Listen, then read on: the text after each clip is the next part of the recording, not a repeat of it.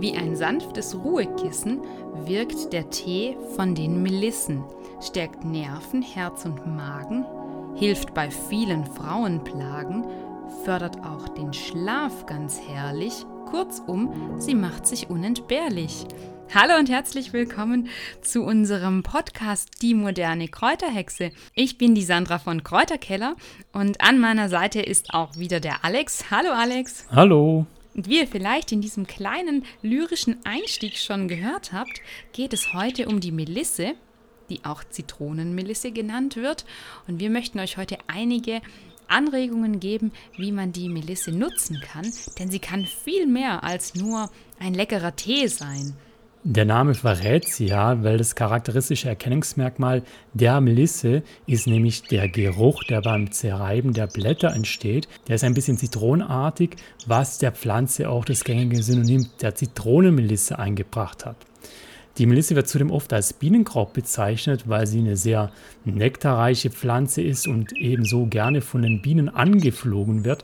Und es zeigt sich auch im Gattungsnamen, der von dem griechischen Wort Melissa, was Biene bedeutet, abgeleitet wurde. Wir kennen die Zitronenmelisse aus vielen Gärten. Sie wächst aber auch wild. Melisse kann man auch wild finden. Und bei uns im Garten, das ist eher so ein wilder Naturgarten, hat sie sich tatsächlich wild angesiedelt. Und das ist ganz, ganz toll, denn wir haben sie einfach stehen lassen. Sie wächst bei uns auch an unterschiedlichen Standorten und immer da, wo sie gerade kommt, da lassen wir sie. Und haben dann eben über weite Teile des Jahres leckere Zitronenmelisse, die wir nicht nur kulinarisch nutzen. Natürlich machen wir sehr gerne Tee daraus. Wir nehmen sie aber auch regelmäßig zum Kochen oder aber für Naturkosmetik. Und darauf möchte ich gleich noch ein bisschen genauer eingehen, denn die Zitronenmelisse ist eine ganz wichtige Heilpflanze, die vor allen Dingen reich an Flavonoiden, Gerbstoffen, aber eben auch an ätherischen Ölen ist. Und das macht sie so interessant für selbstgemachte Kosmetik. Und schon in der Antike war eben diese Heilwirkung der Melisse bekannt. Und wenn ihr schon mal in einem Klostergarten wart oder auf mittelalterlichen Anlagen, die noch gepflegt werden, dann wundert man sich immer, warum da so viele Melisse ist. Das hat einfach den Hintergrund, weil Karl der Große dieses Potenzial dieser Pflanze auch erkannt hat und veranlasst hat, dass im 9. Jahrhundert der Anbau in jedem Klostergarten verpflichtend ist. Sowas sollten wir heute auch wieder haben, denn wie in dem kleinen Eingangsgedicht gesagt wurde, sie ist im Endeffekt unentbehrlich. Und in der Naturheilkunde wird die Melisse ganz vielfältig eingesetzt. Sie hat nämlich ein breites Spektrum. Ähm, sie kann zum Beispiel stresslindernd wirken. Wenn man viel gestresst ist, kann Zitronenmelissentee toll sein, aber eben auch das Zitronenmelissenöl ist da eine Alternative, kann also auch mit Aromatherapie arbeiten. Zudem hat die Zitronenmelisse antivirale und antibakterielle Eigenschaften und man kann sie zum Beispiel auch, wenn man sie in Form von einer Salbe verwendet, bei Herpes einsetzen. Das ist sogar wissenschaftlich belegt, denn es gibt sogar eine Studie aus dem Jahr 2012, die untersucht hat, wie Melisse bei Herpes simplex Viren angewendet werden kann. Und das zeigt einfach, dass es sehr, sehr interessant ist, sich solche Pflanzen ganz genau anzuschauen. Ein Lippenbalsam kann man sich aus Melisse ganz leicht selbst machen. Da haben wir auch ein Rezept für euch auf dem Blog. Und das kann man dann einfach mal ausprobieren, wenn man nicht zu klassischen Präparaten aus der Apotheke greifen will. Falls ihr das nachmachen wollt, schaut einfach mal auf Kräuterkeller vorbei und sucht nach unserem Rezept für das Lippenbalsam aus Melisse. Wollt ihr gekauftes Melissenöl verwenden, dann ist es in der Regel sehr teuer und da muss man eben genau schauen, was man kauft, weil für zahlreiche Zubereitungen wird häufig das ähnlich riechende, aber viel preiswertere indische Zitronengras genommen. Da muss man sich also schlau machen, was genau man da eigentlich kauft. Vielleicht habt ihr ja schon mal vom Melissengeist gehört. Der war ja seit dem Mittelalter sehr beliebt. Und dieses breite Wirkspektrum der Melisse macht sie bis heute so interessant. Und deswegen möchten wir jetzt nochmal zurückgehen auf den Einsatz in der Hausapotheke und euch noch ein paar Tipps geben, wo man denn die Melisse sonst noch nutzen kann. Bei uns zum Beispiel ist die Melisse oder auch Zitronenmelisse ein ganz wichtiger Bestandteil in Einschlaftees, denn die Melisse hat eine Einschlaf schlafördernde Wirkung. Sie kann also dabei helfen, besser einzuschlafen oder auch generell bei Stresssituationen beruhigend eingesetzt werden.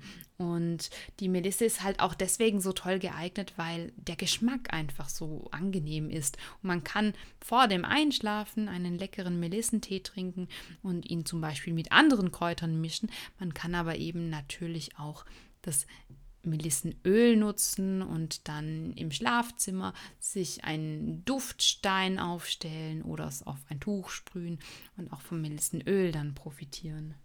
Zu den Themen Beruhigung gibt es auch mehrere Studien. Unter anderem wurden hier an einem Experiment mit Ratten Herzrhythmusstörungen verbessert, indem man den Ratten Melissenextrakt in ihr Futter getan hat. Des Weiteren wurden auch Studien durchgeführt, wie sich die Zitronenmelisse auf unregelmäßige Herzschläge auswirkt. Und diese Studie kam zum Ergebnis, dass sich durch die Einnahme von Zitronenmelisse die unregelmäßigen Herzschläge verbessert haben. Bei den Ratten wiederum hat die Melisse auch Neurotransmitter im zentralen Nervensystem angeregt und hat dafür gesorgt, dass die Ratten mehr Ruhe hatten, also mehr innere Ruhe, weniger Angstzustände und allgemein eine bessere Stimmung, insofern man das dann von Ratten behaupten kann. Aber auch bei Menschen klappt es und insbesondere in der Kombination Zitronenmelisse und Baldrianwurzel wurden hier Forschungen angestellt.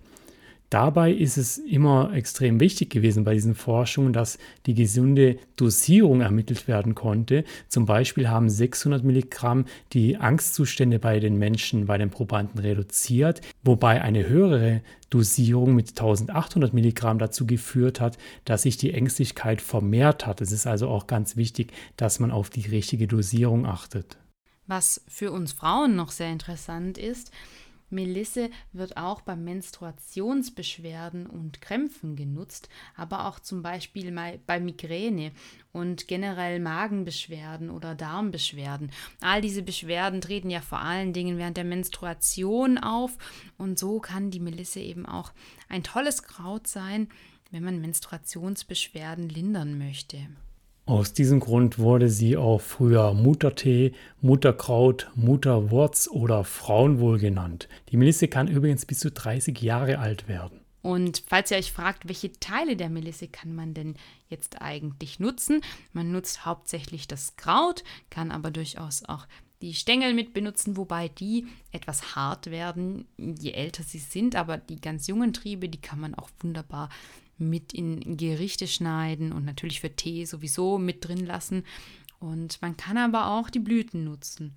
Bei der Recherche zu diesem Thema bin ich auf einen Punkt gestoßen, den ich leider jetzt nicht ganz nachprüfen konnte, aber man kann es einfach mal ausprobieren. Vielleicht könnt ihr ja selber eine kleine Studie im Garten anstellen. Und zwar habe ich gelesen, dass Melissentee gut für Bienen sein soll. Also man soll einfach mal probieren, etwas Melissentee in eine kleine Schale zu füllen und dann die Bienen einfach mal beobachten, ob die da rangehen. Das soll die Bienen weniger anfälliger für Krankheiten machen.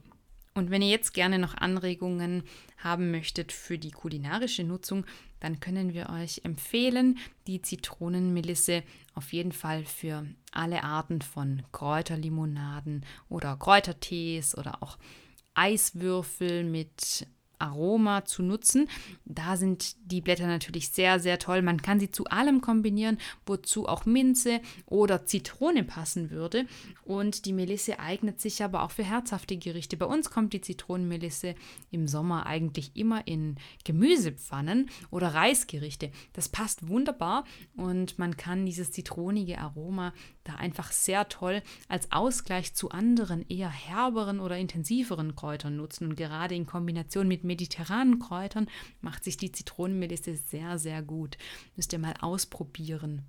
Das heißt, auch in der Küche ist die Zitronenmelisse ein echter Allrounder, denn sie passt sowohl zu herzhaften Gerichten als auch zu Süßspeisen, kann für Getränke benutzt werden oder eben für Hauptspeisen. Und so gibt es eigentlich nahezu kein Anwendungsgebiet, wo die Zitronenmelisse nicht reinpasst. Sie passt ins Frühstück, ins Mittagessen und ins Abendessen und in den Einschlaftee.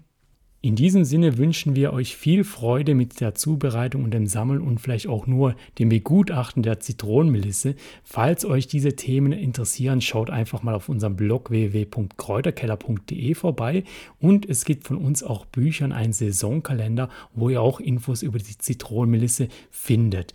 Diese Bücher bekommt ihr in unserem Kräuterhexen Online-Shop unter www.die-moderne-kräuterhexe.de.